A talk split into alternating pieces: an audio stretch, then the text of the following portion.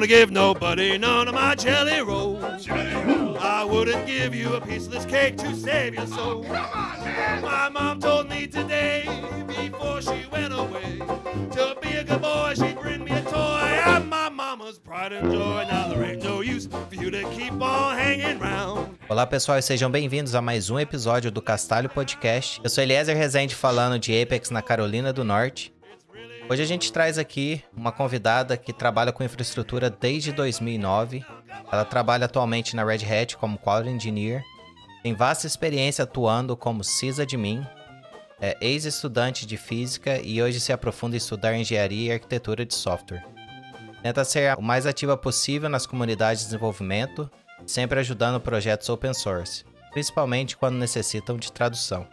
Também presta mentoria para outras mulheres negras na área de desenvolvimento de carreira e mantém um evento maravilhoso chamado Tech and Beer. Ela é apaixonada por gatos, pizza, cerveja e pelo maridinho, como ela mesma diz. Natália Wright, seja bem-vinda ao Castalho Podcast.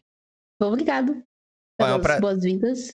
É um prazer ter você aqui conosco. A gente já vem ensaiando aí, pelo menos ali no, no Twitter, né? Falando, ah, vamos conversar, vamos conversar. Finalmente chegou a hora, então hoje a gente vai aproveitar bastante.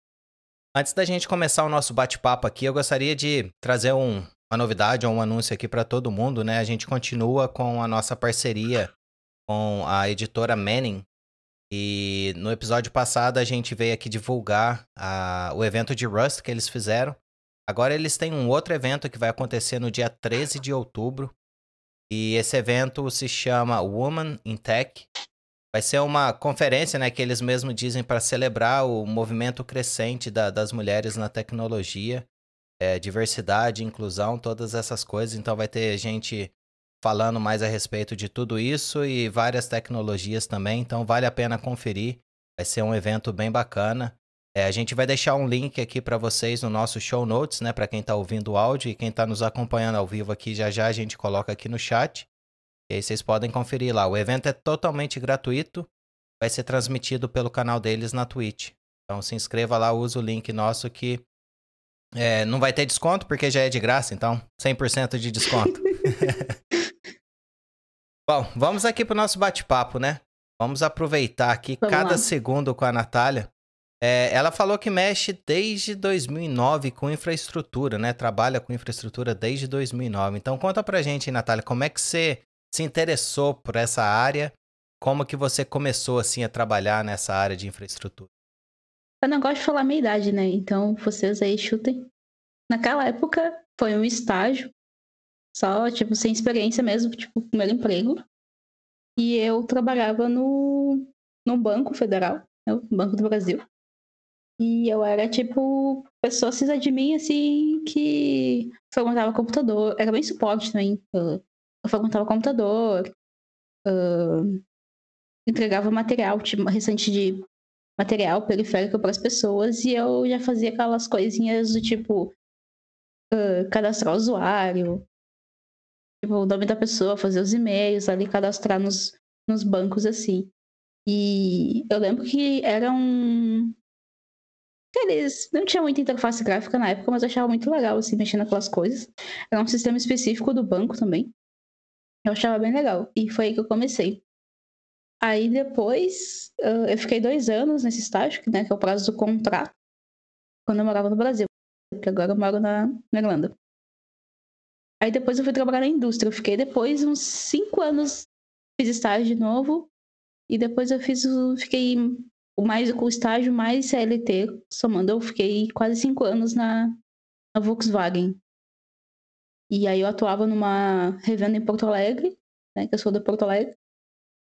E lá eu também fazia de tudo. Eu grimpava cabo, desde limpar cabo até mexer com coisas elétricas. Eu achava super divertido, na, divertido na época. Aí nessa, né, dentro da, dessa da Volkswagen mesmo, eu comecei a aprender outras coisas que. Aí eu fui pro setor de TI, né? Antes eu era do setor de suplementos. Aí, quando eu fui pro setor de TI, eu aprendi algumas coisas de automação, né? Ah, quando tinha muitas coisas internas ainda, depois eles terceirizaram boa parte da TI. Mas eu comecei a aprender algumas coisas de automação de ambiente, por causa dos computadores dos vendedores, né? Que tinha que ser padronizado. E aí que eu comecei mais, assim, a fundo na área, assim. Mas sempre foi uma área que eu gostei, que me chamou a atenção. Eu já tentei aprender outras coisas, tipo front-end. Back-end back ainda me arrisco um pouco, mas outras coisas, tipo é, front-end. Qualquer coisa que envolvesse JavaScript, eu já tinha dor de cabeça só de ler JavaScript ali. Né? E estou nessa área e até mais ou menos, não posso dizer hoje, mas mais ou menos hoje. Bacana. Eu já tentei brincar um pouquinho com JavaScript.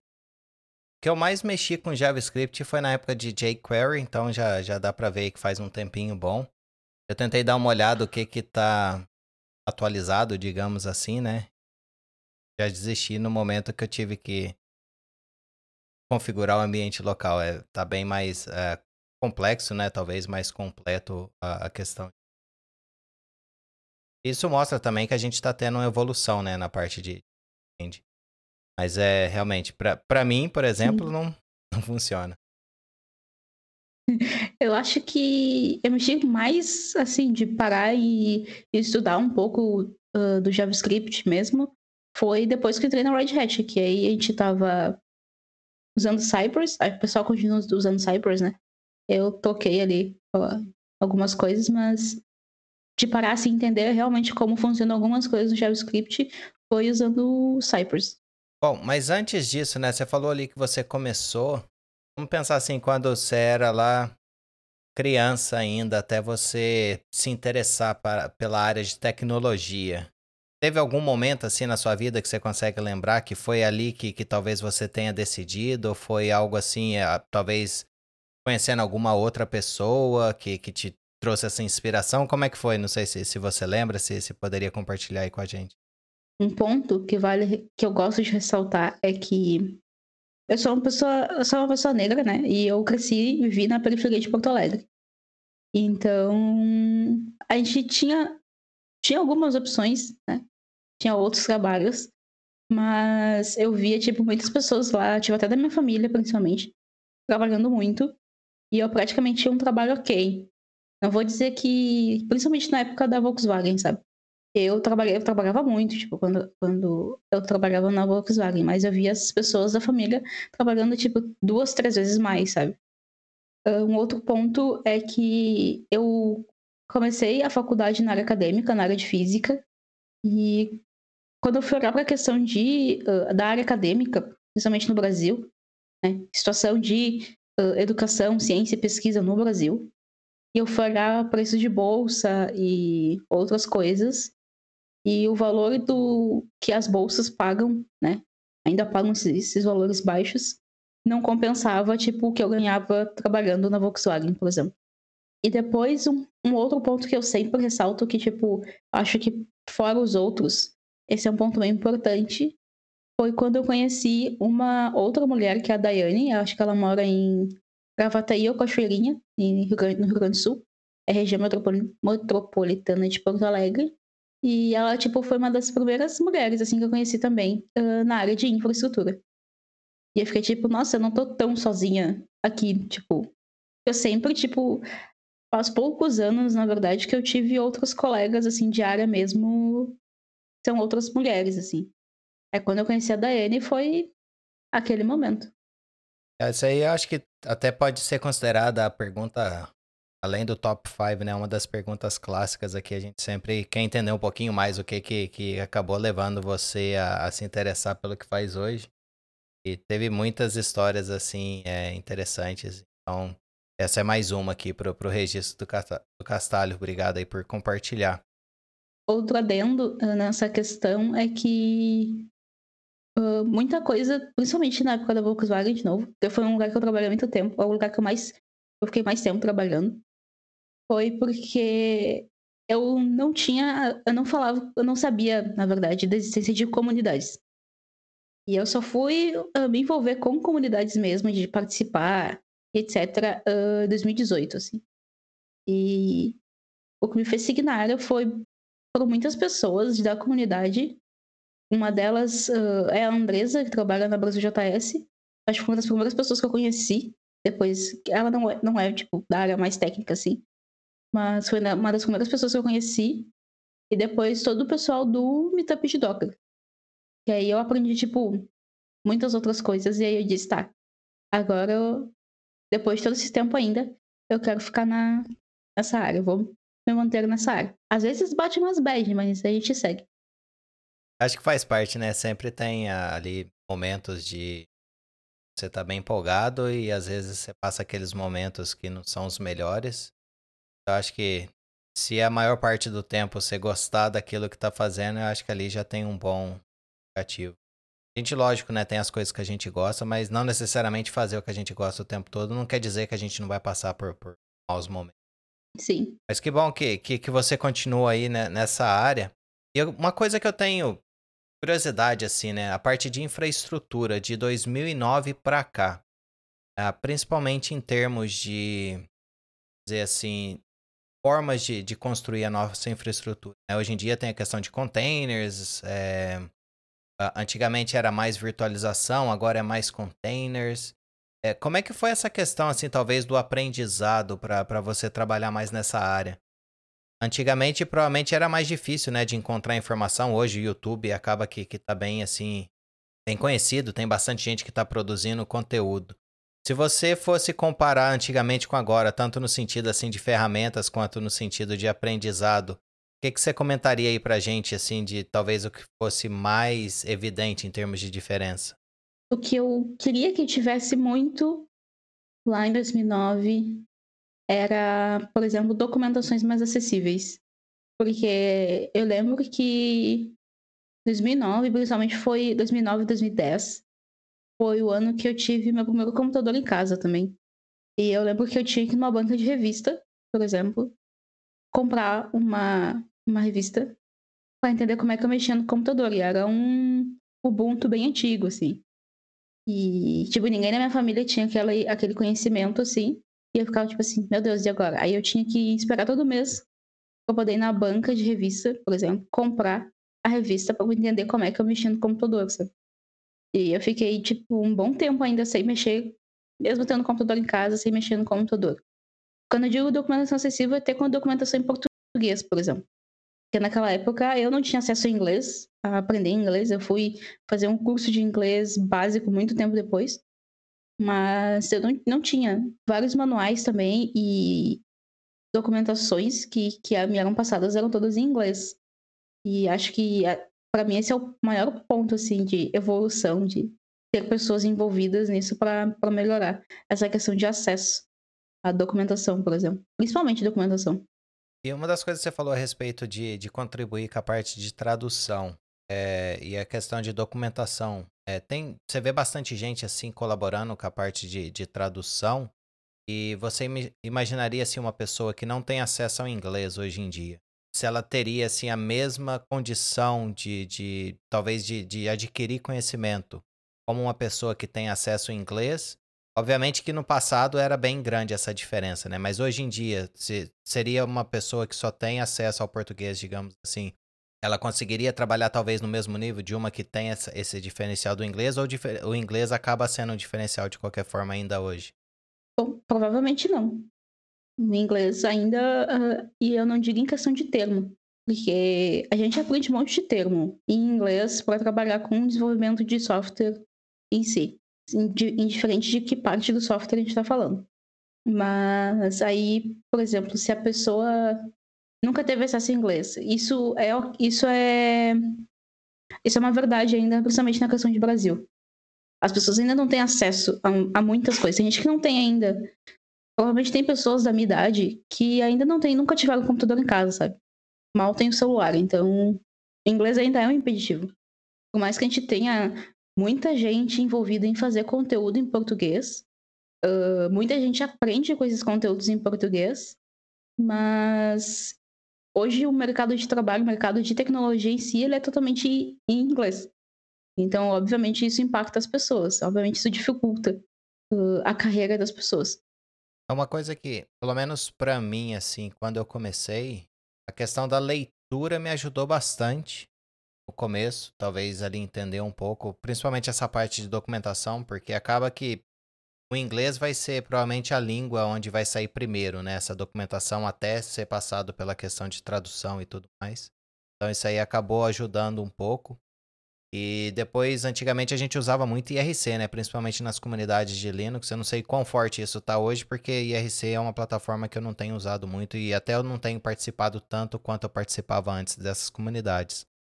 Então, a, a, a segundo passo para mim foi essa questão de tentar me comunicar, principalmente na hora que eu tinha problema, é, tentar resolver, mexendo ali com, o Linux, tentando resolver questão de driver, essas coisas todas. Então, é, a parte de escrever foi um pouquinho ali da mais difícil, usava um pouco de, de tradutor quando era disponível, mas é, realmente eu acho que, que, a questão do inglês, igual você falou, acaba que, que é uma, uma diferença, nem todo mundo tem acesso, mas você tem alguma, assim, dica para quem talvez não tenha acesso ao inglês é, e pudesse, sei lá, aprender de alguma forma? Você teria alguma recomendação, alguma dica assim para passar pro pessoal? Eu acho que tem muitos conteúdos indiretos que possam ajudar a gente, como por exemplo música, que é uma coisa que eu acho que todo mundo consome e é ainda de alguma forma através de rádio é uma coisa acessível. Eu aprendi muito inglês, até hoje eu uso música para estudar inglês, né? Para melhorar a questão de ouvir em inglês. Acho que música é uma delas. Tem, dependendo da região da pessoa, tem coletivos que ajudam isso, ajudam a melhorar não só inglês, como outras disciplinas que caem em vestibulares, por exemplo. É uma das coisas. Eu, eu tive inglês enquanto na escola, mas foi assim muito básico. Eu, eu diria que uma das coisas que me ajudou no inglês foi jogos. A música também, a parte assim, antigamente tinha muito esses sites de tradução, né, de música, acho que é uma, uma forma igual você falou. Mas para mim um negócio que me ajudou muito foi jogos, principalmente na parte de entender na hora que você tinha jogos assim que conversava, né, você precisava fazer uma decisão e tudo mais. Foi uma, um, uma forma. Óbvio que quando você, por exemplo, você vai muito em jogo ou vai muito em música, talvez você vai ouvir certos termos mais e mais vezes na hora que você tenta ir para uma outra área, seja ali a parte de tecnologia ou talvez alguma outra, sei lá, culinária, assim, vai ter termos diferentes. Então, um negócio que eu vi que funciona bem hoje em dia, uh, principalmente no YouTube, você consegue fazer legenda, tipo assim, ao vivo. Mesmo que, que o conteúdo o conteúdo em inglês, aí você ativa as legendas lá, ele meio que faz um processamento, né, legenda automática. Outra coisa também que me ajudou bastante foi a parte de legenda, assim, em filme. É, já teve uma vez que, acho que no Netflix permite isso, você põe em português o filme, põe a legenda em inglês. Então isso aí, sei lá, tem a, a, alguns lugares que você consegue fazer essa manha de, de talvez, assim, ouvir na língua que você está mais acostumado. Uma vez que você está mais confortável com o inglês, você talvez põe o áudio em inglês, aí põe a legenda ali pra você tentar entender, ou põe a legenda em português também, né, pra você tentar fazer a referência ali com as palavras. Eu acho que, que essas dicas, assim, de tentar de forma é, indireta, né, ter o aprendizado, eu acho que, é, que é bem bacana. Sim. O Ricardo tá comentando aqui uh, também, acho que fez uma pergunta, na verdade. Uh, vocês veem que hoje aprender inglês está mais fácil com acesso a aplicativos como o Duolingo, o Zu, acho que assim se pronuncia, e afins. Uh, eu acho que sim. Toda forma de transmitir conhecimento é, é bem-vinda, digamos assim. Só que tem pessoas que podem ter um celular e elas às vezes nem têm acesso a outras coisas ainda, sabe? A barreira que eu tô falando se chama acesso. Não é tipo como as pessoas acessam um aplicativo, como as pessoas vão lá no diretório de do, do, no negócio de baixar aplicativos e baixam um aplicativo e usam o aplicativo. Acontece que as pessoas não têm acesso, as pessoas às vezes não têm internet, as pessoas não têm luz em casa. Isso é uma questão pública, não é nenhuma questão de tipo, tenho dinheiro para ter um celular melhor, entendeu? Não, essa questão é uma questão pública. É, a gente comenta assim a respeito né, da, das facilidades, mas igual, por exemplo, se vai depender de YouTube, você precisa ter ali a internet, a energia, precisa ter uma forma de acessar, seja via telefone, via computador. Então, tudo isso aí você vai adicionar no pacote. Se a gente fala Netflix, por exemplo, você ainda precisa ter uma assinatura do Netflix se você quiser ter esse, esse tipo de recurso. Eu não, eu não sei, assim, eu não tenho ideia de quanto custaria por mês um curso de inglês. E talvez, obviamente, que esse, esse conhecimento, assim, de forma indireta, não vai ser, diria assim, talvez tão efetivo com, quanto você ter, assim, um professor que está dedicando ali o tempo em sala de aula. Mas, em termos de acessibilidade financeira, né, não, lógico que tem a questão de ter disponível internet, essas coisas. Se tendo isso, talvez fique mais barato, né? Pensando só no simples fato de valores entre você ter um curso ali de inglês, é que você ainda você tem que comprar material, essas coisas, acho que isso aí é, é, um, é um detalhe, né? Que tudo vai adicionando no pacote. Talvez você tenha uma assinatura disso ou algum aplicativo é algo que seja mais acessível. Então, tentando generalizar, né? Em termos de acessibilidade, tá mais acessível, mas em termos de talvez é, recursos, né, para o pessoal no, no, Brasil ainda falta, tem bastante lugar que ainda carece, né, dessas coisas, questão de acesso à internet. Sim. É bem complicado, assim, da, da sei lá, que, falar um pouco da, da questão de acessibilidade, eu, eu diria. É, é delicado, é, mas são questões que eu sempre acho interessante são questões necessárias de a gente falar. Ainda mais a gente que trabalha com tecnologia. Com certeza. Vamos mudar um pouquinho de assunto aqui. Um negócio que me chamou a atenção, né, na hora que a gente estava falando aí a respeito da, da sua apresentação foi a questão de mentoria. Sim.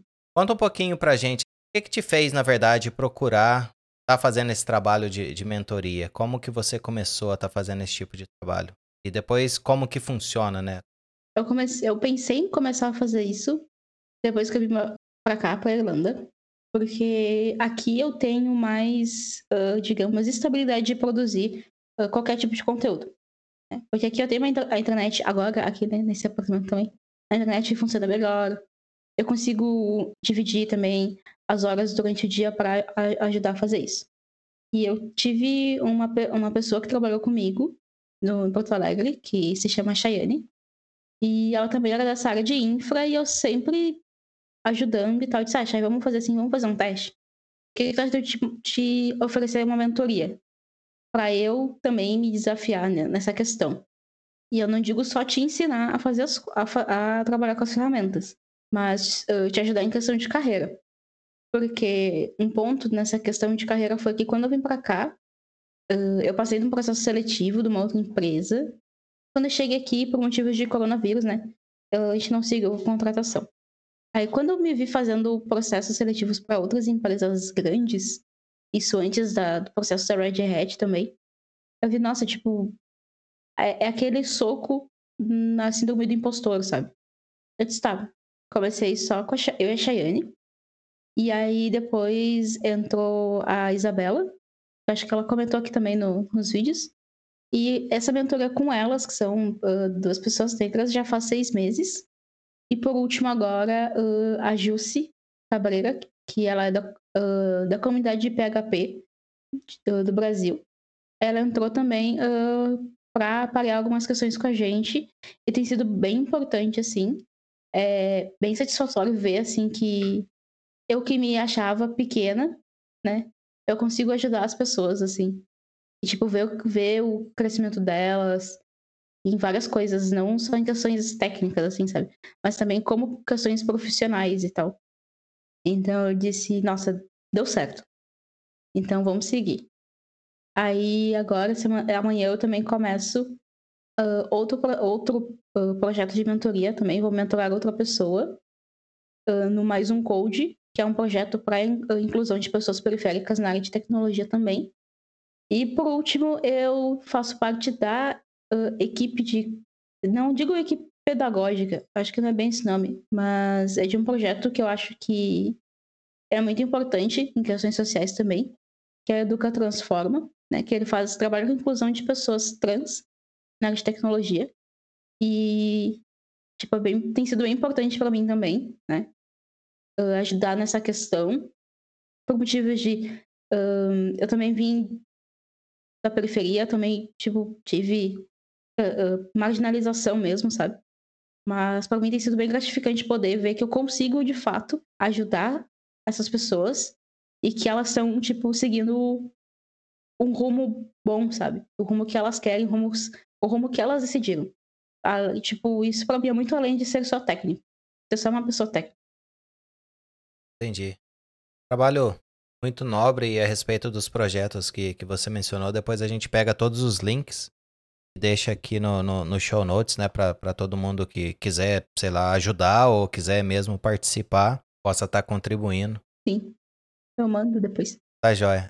Uma, uma, dúvida que eu fiquei assim é como é que, que você inicia assim esse, esse trabalho de, de mentoria? Seria tipo assim uma pessoa chega até você e você faz assim uma entrevista ou, ou é mais por conversar mesmo, é um negócio mais natural? Só por curiosidade assim, como é que, que funciona? Um, depende. Uh, a mentoria com a Cheyenne, com a Isabela e a Gilce ajuda, dá esse auxílio para nós, participa, na verdade, também. Foi, começou com uma conversa e eu sou uma pessoa de rotina. Né? Eu tenho toda uma, uma metodologia para estudar uma coisa nova, para fazer as coisas do dia. Eu coloco o estudo numa agenda, assim, por exemplo. Quem tiver interesse, até eu escrevi no meu site sobre como eu organizo o meu dia. Mas enfim. E eu cheguei com a proposta assim, ó. Como vocês. Onde onde a gente tá agora e onde a gente quer chegar daqui a seis meses. Aí foi aquela questão, eu quero, eu quero ter feito, terminado o curso tal, eu tô fazendo o, o outro curso X, Y, eu quero ter feito pelo menos mais a metade. Tá, então vamos organizar isso aqui por horas, de como a gente vai fazer e tal. E foi assim, a gente foi se organizando. Nesse caso das, das gurias, foi, foi mais a conversa. Com mais um code quando o pessoal lançou o projeto, eu me indiquei para ser mentora. E aí eu fiz uma entrevista com os organizadores do projeto. E aí depois a gente, ó, fechamos, vamos continuar o segmento.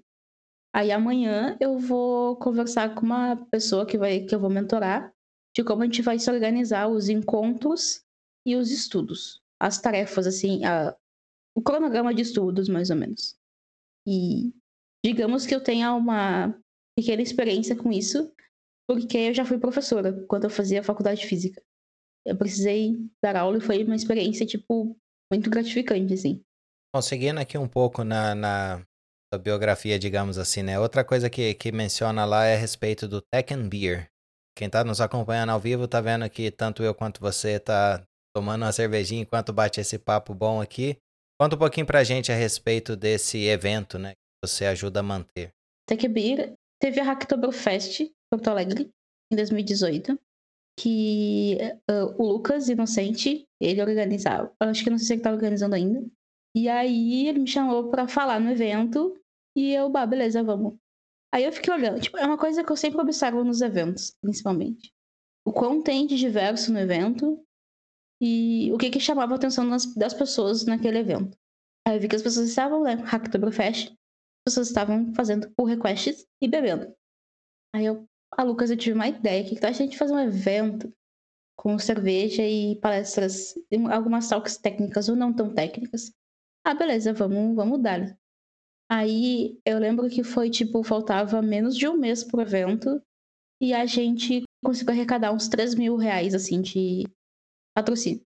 Isso deu pra fazer muita coisa, tipo, muita coisa, até. Além de comprar só, só cervejas. E esse primeiro evento foi, tipo, todo mundo da comunidade, das comunidades específicas, assim, digamos, a Docker, Ruby, uh, Python, etc., se juntaram também para ajudar o evento. Aí eu lembro que antes, um, um tempo antes do, da data do evento, estava rolando o Twitter e alguém me chamou para ajudar a compartilhar a questão de um quilombo uh, em Porto Alegre e porque esse rombo foi invadido de forma ilegal e as pessoas ficaram sem casa e sem comida. E era a época de festas de fim de ano, assim. Eu fiquei pensando, tá, se eu posso juntar essa galera toda aqui para fazer evento e beber, eu acho que não ia custar nada as pessoas levarem um quilo de alimento a gente doar pro quilombo. Aí foi mais ou menos isso o primeiro evento. Tipo, a Andresa Rocha, que trabalha no Brasil JS, ela foi keynote desse evento e ela trouxe questões de, de RH. O Saulo, ele trabalha com inteligência artificial, acho que ele mora no Rio de Janeiro. Ele foi keynote também, né? Foi bem legal, tipo, o primeiro evento. Todo mundo gostou, a gente teve ó, ótimos feedbacks sobre esse evento. Aí, ano passado, a gente fez o, o segunda edição também. E a segunda edição a gente arrecadou uh, insumos em geral para a Associação Casa do Pão de Gravataí. Eles fazem. Eles fazem refeições a baixo custo, eles também ajudam as pessoas que estão precisando ali da região também. E também eles acolhem mulheres que foram vítimas de agressão. Então a gente fez, a gente arrecadou bastante coisa para eles também. E a proposta do evento sempre foi essa, a gente pegar as questões de tecnologia, né, que geram algum tipo de impacto social e ajudar as pessoas que precisam. E claro, com cerveja. Legal. Bem interessante o projeto. Eu nunca tinha ouvido falar dele até hoje, que estava preparando aqui a biografia sua. Muito interessante. E esse ano ele vai ser online. Ah, esse, esse entre aspas, né? Bem entre aspas, é lado ou uma coisa positiva, né, a respeito da, da pandemia. É. Tem muita coisa que, que tá sendo online e muita coisa também talvez mais acessível por conta disso, né? Tinha muita gente que talvez não poderia ir até o evento e acaba que o fato de ser online acaba que, que facilita bastante. E se puder pensar, né, de uma Sim. forma positiva em estar enfrentando uma pandemia, talvez al- algum desses detalhes ajuda a minimizar um pouquinho o fato de estar passando. Sim. Uma outra coisa, né, que talvez a gente vai fugir um pouquinho do, do que a gente tinha conversado antes para a gente estar conversando aqui. Você também tem um canal no YouTube e as live streams na Twitch. Uhum. Conta um pouquinho pra gente a respeito de, de como andam esses projetos, né? A gente já viu que a questão da mentoria, o Tech and Beer, é, várias outras coisas aí, você participando nas comunidades, isso aí já provavelmente toma bastante do seu tempo. Mas além de tudo isso, a gente ainda pode adicionar a questão do seu canal no YouTube e, e as lives. Conta um pouquinho pra gente a respeito delas. Então, tá tudo meio parado por motivos de mudança, porque eu me mudei faz acho que duas semanas esse apartamento. E eu fiquei muito ansiosa por essa mudança e eu acabei cancelando várias coisas. Ah, mas o canal do YouTube também é o Shebang Bash. E hum, eu, a ideia sempre foi trazer conteúdos sobre ferramentas que o pessoal da infra usa bastante. Uh, tem um conteúdo que daqui a umas semanas eu espero ter terminado, que é o de Wireshark. Né? É uma coisa bem diferente, eu achei bem, bem interessante trazer para falar, porque quando eu lancei lá, vocês têm interesse, no Twitter principalmente, vocês têm interesse em entender um pouco sobre o Wireshark basicão, assim. Bastante gente uh, aprovou a questão. Então acho que daqui a algumas semanas eu consigo terminar de gravar e escrever, porque eu sempre deixo conteúdo escrito também, eu acho que também fica acessível para as pessoas. E a Twitch, eu também parei um pouco, porque hum, às vezes dá muito. Eu não consigo cuidar o chat e fazer as outras coisas ao mesmo tempo. Aí eu fico meio perdida. Aí, mas eu parei um pouco também pelos mesmos motivos do YouTube, assim. Mas eu acho que daqui a uma semana ou duas, pelo menos uma vez por semana, a Twitch, principalmente, eu consigo retomar alguma coisa. Ah, legal, eu, tô- eu resolvi perguntar isso aqui, que eu vi que você tá com um microfone novo aí, bem estiloso e tudo mais, então eu imaginei que talvez fosse uma preparação para as lives e pro canal no YouTube. Sim. Aí chegou hoje, aliás, o podcast aqui tá estreando o microfone. Então aí, ó, temos a honra de estar estreando o microfone junto aqui com a Natália. muito bom, muito bom. Bom, mas uma outra coisa, né, que a gente poderia estar conversando é a respeito de você trabalhando na Red Hat. Então hoje acaba que, que a gente é colega de trabalho, né? Bem, bem legal tá, ter essa oportunidade de estar trabalhando aí comigo. Conta pra gente um pouquinho assim de como surgiu talvez essa oportunidade, é, a questão da, da entrevista, se você puder dar alguma dica assim para as pessoas, como que com relação à entrevista, talvez mandar o currículo, essas coisas. Você teria alguma dica aí para estar compartilhando com a gente? Sim, bom, tudo começou no início do ano, quando alguém me mandou um tweet do Og, porque eu tava procurando emprego aqui e tava um pouco complexo, digamos assim, por motivos de inglês e outras coisas. E alguém, eu não lembro quem exatamente me mandou o tweet do Og, sendo que estava precisando de pessoas para trabalhar com PyTest e outros testes e outras coisas a mais. É quando eu li o tweet do Og, eu fiquei olhando assim. Eu não sei nada dessas coisas aqui. Aí o Juan bem assim ah, mas manda, né? Aí eu, tá. Aí eu fui lá, arrumei meu currículo e mandei. Aí foi que o Og respondeu meu e-mail, ah, recebi seu e-mail e foi encaminhado. Eu disse, ah, beleza, agora a gente espera. E nisso eu fiz outros, outros processos seletivos aqui na Irlanda também. Aqui na Irlanda é cheio de, de empresa de TI. Aí eu comecei a enviar currículo e outras coisas para as outras empresas. Aí, aí eu recebi um e-mail, não lembro o nome da pessoa, ah, dela querendo, perguntando se eu tinha interesse ainda, que demorou um pouquinho, e de marcar a, a primeira entrevista. E eu fiquei tipo assim, meu Deus. Ah, respondi que sim, né? Beleza, eu tenho todo o tempo livre do mundo. Então, né? Aí depois que eu mandei e-mail, eu fiquei tipo assim, senhor, e agora? Aí beleza. Aí a primeira entrevista foi com o Frank e o Jeff, né? São os managers do, dos os managers do time. E aí eu desandei a falar besteira, assim, sabe? Tipo, não digo besteira, não foi besteira, não é essa palavra. Mas eu tava tão nervosa que. Eu comecei a falar, tipo, umas coisas bem random, assim, tipo. Enfim. Aí, como as pessoas estavam rindo, eu disse assim, ó, pelo menos se deu tudo errado, as pessoas ouviram uma piada hoje, sabe? Eu tenho dessa. Aí tá, aí deu um. O processo demorou um, um pouco mais de um mês ou dois, eu não lembro. Foi uns dois meses que o processo demorou por motivos de coronavírus, né? Também. E aí, o pessoal me mandou um e-mail dizendo que, tipo, ah, a gente quer marcar mais três entrevistas com você. E eu tive a brilhante ideia de dizer assim, tipo, ah, beleza, pode marcar qualquer horário, eu tenho todo o tempo do mundo. Aí foi quando as pessoas marcaram três entrevistas no mesmo, no mesmo dia, e uma atrás da outra. E, tipo, há quatro meses atrás, meu inglês não era, tipo, como é hoje. Tipo, hoje eu, eu uso um tempo do meu dia para estudar inglês. Eu passo o dia ouvindo a rádio local e várias outras coisas. E aí começou a primeira entrevista. E eu não, não tava entendendo o que as pessoas estavam falando direito, claro. Aí eu me assim, tá, eu vou pedir para as pessoas falarem devagar, pelo menos.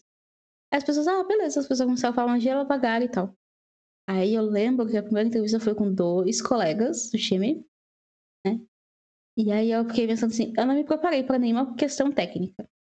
Eu não pesquisei muito sobre uh, o que caía nas perguntas da Red Hat na internet, assim, por exemplo. E aí, quando eu entrei no Glassdoor, eu só vi uma opção, só tinha uma, um feedback da, do, da vaga, né, de Quality Engineer. E eu fiquei tipo assim, tá, beleza, agora vamos dar. E eu achei, tipo assim, que as pessoas iam me pedir pra explicar muita coisa, sabe? E era, tipo, sei lá, tipo, teste, essas coisas e tal. Aí um outro colega pediu pra eu explicar que era um decorator. Eu disse, ah, beleza, isso eu sei. Então, então safe. Aí eu lembro que a, essa foi tudo na primeira entrevista. Aí eu parei, acabou a entrevista, eu levantei, eu tomei água. Aí na segunda entrevista, eu não conseguia falar direito. Eu juro, não conseguia falar. E aí, quando eu falei que eu sou fluente em espanhol, o Elijah, que é outro colega da equipe, né? Ah, eu tô aprendendo a falar espanhol porque eu moro no México. E eu fiquei tipo assim, se eu morrer aqui com inglês, eu vou jogar com espanhol. Aí do nada apareceu aquela sombra, que, era o, que foi o Carson, no meio da entrevista. Carson é outro colega brasileiro também, do time. E ele bem assim, Natália, fica calma. O seu currículo é muito bom. Agora só falta você se vender. Disse, eu fiquei tipo assim, eu tava tão nervosa que eu não conseguia mexer na cadeira. Só pra vocês terem uma ideia, assim. Aí eu pensei, eu vou, eu vou morrer aqui, não vai dar, vai dar tudo errado, eu vou seguir procurando emprego, aí eu vou trabalhar numa startup e sei lá, seja lá o que for. Aí, beleza. Aí a última entrevista foi com o Eliezer. Aí eu olhei o Eliezer assim na. Eu levantei para tomar água. O Eliezer tava na, na chamada, na cal já. Quando eu olhei assim, aí o Rô saiu do quarto e pensei tá tudo bem, porque tu não tá conseguindo nem falar. Eu disse, não, não tá tudo bem, eu vou morrer aqui daqui a pouco. Vai acabar essa entrevista, eu vou falar mais um pouco de inglês aqui, eu vou tentar falar mais um pouco de inglês, e eu vou cair duro aqui do lado depois. É isso. Aí, eu nunca esqueço do Eliezer que ele entrou, quando eu abri na cal, aí eu vi a cara do Eliezer, eu bem assim, agora eu vou falar mais uns meia hora de inglês, e deu já era, acabou o processo. O Eliezer falou bem pra mim, ah, eu vou te dar um tempo de inglês. Aí eu fiz assim, ó, aqueles cinco segundos de alívio, sabe? Aí o Eliezer conversou comigo. Aí expliquei umas questões, tipo, o Eliezer. E eu sou uma pessoa subrepresentada na área de TI também. Aí depois, quem falou comigo foi uma outra colega, a Purva, né? Uma querida, aliás. E ela explicou algumas questões, tipo, organizacionais também, né? Pra eu não ficar com medo que não ia acontecer nada. E é tudo verdade. Aí depois de todo esse suador, eu tava. Aí passou uns meses desse, desse processo. E eu vi, tipo, várias empresas demitindo pessoas do, do, no pico, né? No primeiro pico da pandemia. E aí eu fiquei tipo, ah, eu acho que não vai dar para me contratar, porque por motivos de Covid, né? Aí eu lembro que foi tipo uma semana. Eu recebi um e-mail dizendo, perguntando bem assim, ó, você pode começar a trabalhar dia 4? Eu, tá, eu posso. Aí foi aquela coisa, tipo, de digitalizar uh, documento, enviar e esperar vir contrato, porque aqui, né, é diferente. Aí a gente tinha quase esquecido de negociar o salário, porque, diferente do Brasil, aqui a gente negocia o salário por ano, né? Aí foi aquela coisa, aí eu comecei a pesquisar para negociar a questão do salário. No final deu tudo certo. Eu estou faz. Acho que vai fazer cinco meses. Quatro, cinco meses que eu tô na Red Hat. E tem sido uma experiência bem, bem, bem legal. Bom, que bom que depois. Eu brigo com o Jenkins todo dia. Mas tá sendo uma experiência ótima. eu ia falar que bom que, que depois desse suador todo que você falou aí, que valeu a pena. Acaba que acho assim, acho que todo mundo fica nervoso, né, na questão seletiva. Tá ali, você tá tentando talvez se, se vender, falar um pouquinho mais da, das coisas. Você não, não sabe exatamente, não existe né, uma receita, então tudo pode acontecer. Que, que bom, assim, que, que foi uma experiência que valeu a pena. A vantagem, né, no caso da, desse processo, já pode falar um pouquinho mais, é, é essa questão, assim, da, da, digamos assim, da diversidade, né? Tinha o Elijah que poderia falar o espanhol, é, acabou que tinha gente brasileiro na equipe, então acaba que, que isso talvez contribuiu um pouco a, a, diminuir o seu nervosismo, né? Mas obviamente que o, o processo seletivo, como todo processo seletivo, envolve a questão da análise do currículo, a questão também de, de ver a, a forma como a pessoa vai estar tá integrando a equipe. Mas é que negócio, é, eu acho que, que vale assim, talvez como dica pro pessoal, é tentar arriscar, que foi mais ou menos o que você fez. Talvez ali tá uma oportunidade que eles possam primeiro, não imaginar que pudesse ser algo que, que aconteceria, e segundo, que talvez a, acontece e se não tentar, você já tem um não, né? 100% de não. Se você tenta, você tem 50% de sim, que eu acho que é muito melhor do que 0% de sim. Sim, e eu tive agora feliz que uma amiga minha vai amanhã, ela começa amanhã até na Red Hat, eu não lembro qual equipe, qual time ela vai ela vai entrar, e uma outra amiga minha também fez entrevista esses dias, então. É, é, é, eu não sei explicar, mas eu acho que é bem gratificante, assim. Eu sempre falava para todo mundo que meu sonho de princesa era trabalhar numa empresa open source. Você tá vivendo seu sonho de princesa hoje em dia. Tô vivendo meu sonho de princesa. Eu tô brigando com o Jenkins, mas eu tô vivendo meu sonho de princesa. É, o Jenkins, o Jenkins, ele normalmente tem os detalhes dele ali, ele é meio sentimental, mas logo, logo você vai dar jeito. Sim, sim. Bom, é, eu acho que, que uma outra dica, assim, também é talvez seguir o Og lá no Twitter, né? Porque vira e mexe o Og posta a questão das Sim. oportunidades. Então, se você está interessado, o Og, ah, no departamento de engenharia de qualidade, né? O Og sempre posta vagas. E já que a gente está falando da Red Hat e tem a questão, se não me engano, é jobs.redhat.com. São uhum. oportunidades uhum. que você pode estar tá olhando também. Tem algumas vagas que estão abertas a Natália falou, devido ao Covid, tem a questão da, da demora, talvez assim, da, da, do processo e tudo mais. Mas tem vagas. Esse que, é, que eu acho que, que é bacana mencionar lá. Sim, eu passei esses dias por algumas pessoas também no site. É, para as pessoas olharem, porque tem várias outras questões ali, que nem o Ricardo está comentando no, no vídeo ali, que é quase sentimental. E é verdade, porque eu já tinha comentado até com as pessoas, com as gurias que eu mentoro sobre isso, que é diferente, né? Quem vem de algumas questões, tipo Brasil, assim, algumas empresas do Brasil, é diferente do a pessoa trabalhar numa empresa que tem, um, digamos assim, um balanço, sabe? não, tipo, é difícil explicar, mas eu tenho, é, eu tenho uma liberdade para fazer coisas dentro da empresa, dentro do projeto, né? E tem várias coisas, eu não sei se eu consigo explicar tudo. Mas é uma questão bem sentimental, quase. Nem o Ricardo está comentando aqui no, no vídeo. É, eu, eu. Nos comentários. Assino embaixo aí do, do que tá falando. Realmente é, é uma experiência completamente diferente. E vale a pena. Se você tiver oportunidade, eu acho que vale a pena. Tem a questão também, o Ricardo tá falando, a questão de, de fazer jabá e tal, mas é aquela questão. A gente tá, tá sendo sincero aqui, não tá querendo vender algo que não é verdade. É, o, o Alexandre tá comentando aqui que é Life Work Balance. Tem isso também, tem.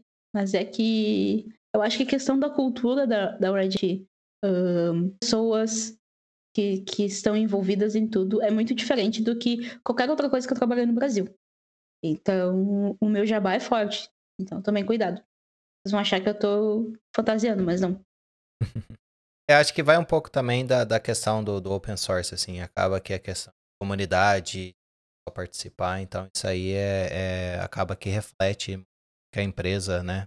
Então isso aí, consequentemente, trazem, né, coisas diferentes do que talvez fosse outro tipo de modelo. Bom, mas vamos seguir aqui, né? A gente acho que já falamos diversas coisas, falamos dos seus projetos, canal no YouTube que, pelo que você falou, parece que volta logo logo para estrear ainda mais esse microfone seu. Um, as lives no Twitch. Vamos aqui pro nosso tão esperado top 5. Já faz um, um tempo bom que a gente está batendo esse papo aqui, então vamos chegar aqui e, e, conversar um pouquinho, talvez mudar um pouco da área técnica, vamos ver quais vão ser as, as suas recomendações. Bom, vamos começar. Não sei se o Og está por aí ainda, essa aqui vai para ele. Vamos começar com um livro. O Og gosta muito de ler, então vamos começar. Qual seria aí o seu top 5 de livro? Vamos ver. Vamos separar aqui algumas coisas. Meu livro favorito se chama Mandar do Bêbado que ele foi escrito por um físico. Acho que ele, ele tenta, não sei se ele consegue, acho que ele consegue explicar da visão dele, mas ele tenta explicar o acaso com questões físicas, com questões científicas. Ele tem vários outros livros, livros também do mesmo, da mesma linha de raciocínio, mas o Andar do Bêbado para mim é, é excelente. Hum, vamos ver aqui.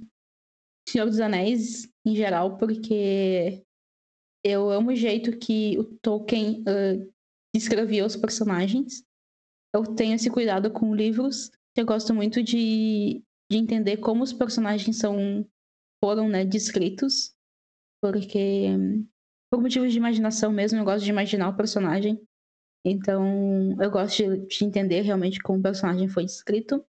Qualquer livro também da conteúdo da Angela Davis, eu acho ele importante de modo geral, assim, para a sociedade.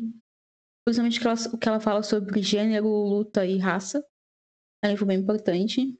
Agora eu vou pegar dois livros técnicos que eu gosto muito. O Phoenix Project é um, é um livro que eu gosto mesmo. E acho que o último livro técnico que eu li, que me chamou muita atenção, algumas coisas que eu nunca tinha visto, né? É o livro Dog, né? Que ele fala sobre quality engineer. Eu não tô fazendo jabá, tá? Não é puxação de saco. Mas eu, eu sempre, eu, ultimamente, tenho recomendado muito esse livro também para as pessoas. E ele tem, tipo, a visão do que é quali, a questão de quality engineering é, é bem importante o que ele traz ali no livro. Acho que foi cinco. tá valendo. É, o, o, livro do Og a gente já mencionou aqui algumas vezes, é bem bacana, ele conta um pouquinho da história, né, até como ele chegou a estar tá trabalhando com qualidade Hoje em dia ele é diretor do departamento de qualidade. Mas é bem interessante. Pode fazer jabá. Isso aqui é o seu top 5. Você, que manda. Eu, a gente só tem que conversar com o Og porque o livro. Acho que ele não tem português, né? É, tem que, tem que ver. Talvez a fazer uma tradução. É. Né? Ah, outra coisa, né? Vamos seguir aqui para nossa próxima categoria. Vamos é, saber o que, que você gosta, assim, em termos de música, bandas ou artistas. O que, que você costuma ouvir, seja aí para tá trabalhando, seja para relaxar, o que, que você recomenda aí pra gente? Ah, esse é mais fácil. Eu escuto música velha, tipo música dos anos 70, 80. Música que as pessoas iam dançar naquela época, eu acho que era isso que meu pai falava, pelo menos. Mas meu favorito, favorito, favorito mesmo, eu sou fã de Steve Wonder. Uh, depois de Steve Wonder tem aí Tina Turner, que eu amo ela também. E aí, mudando completamente de saco para mala, eu escuto bastante rap, tipo Racionais, Sabotagem, BK, Jonga e uns pagode, porque eu sou pagodev. Geralmente pra trabalhar eu tô vendo pagode anos 90. Você lembra de algum aí pra citar? Um pagode? Banda? Ah, sei lá, Raça Negra, Arte Popular. Bom, bacana. Vamos aqui para nossa última categoria, né? Que normalmente a gente pergunta em termos de filmes e séries. Você costuma assistir alguma coisa? O que, que você recomendaria aí pra gente?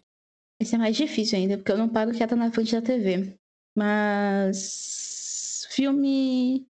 Deixa eu lembrar o nome em português. Acho que é Estrelas Além do Tempo, que eu acho que foi o filme que eu mais assisti. E fala a história das, das contribuições das mulheres negras da NASA, Pantera Negra, qualquer animação do Miyazaki, Estúdio Ghibli. Ultimamente eu tenho assistido umas coisas estranhas, tipo Get Organized. Acho que é isso. Tá ótimo. Na verdade, eu menti. A nossa última categoria não foi filmes e séries. Essa aqui é meio de surpresa, mas é pra, pra ser assim, sem pensar muito. Quais são ali os aplicativos ou ferramentas que você não fica sem no seu dia a dia? Que vier na cabeça, por isso que, que essa é espontânea. Esse é mais fácil, esse é mais fácil ainda.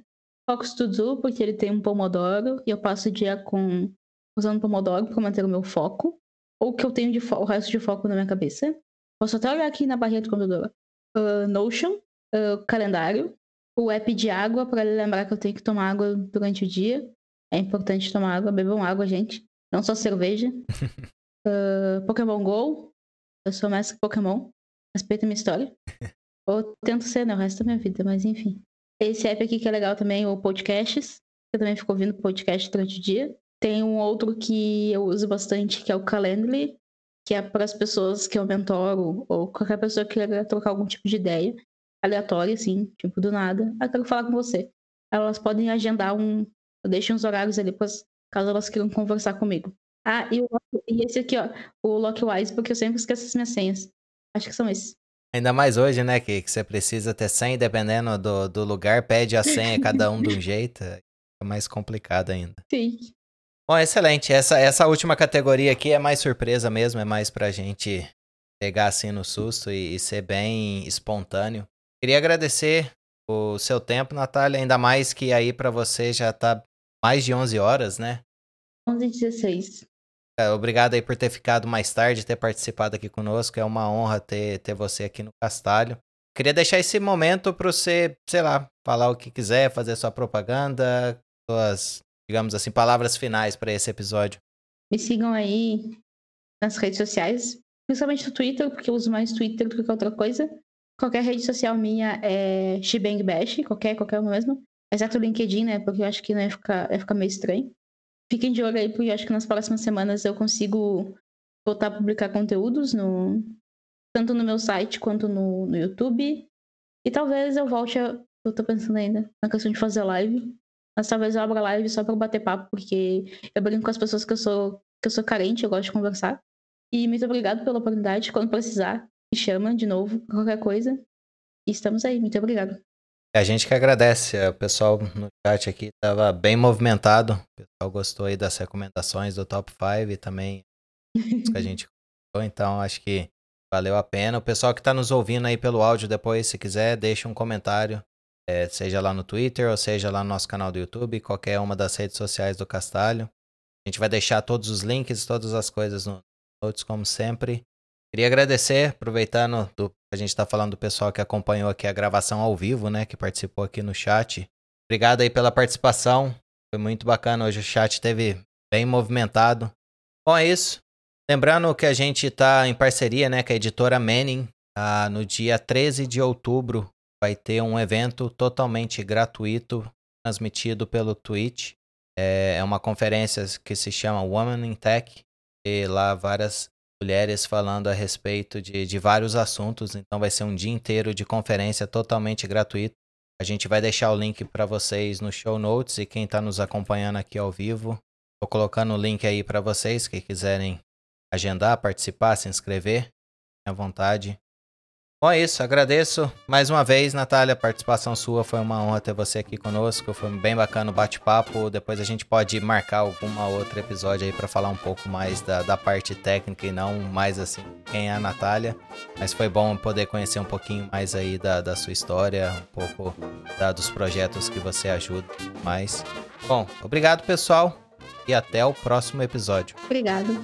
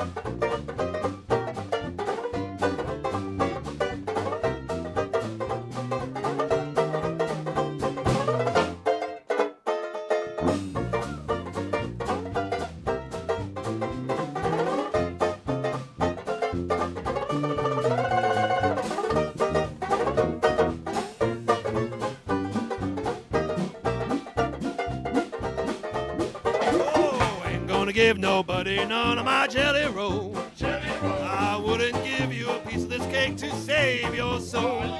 My mom told me today, before she went away, to be a good boy, she'd bring me a toy. I'm my mama's red hot boy. Now there ain't no use for you to keep on hanging round. Hanging round. I love you, but I've got to let you down. Oh, Lord, your jelly roll is fine, but it ain't as good as mine. I know want it, but you can't have it, cause I ain't gonna.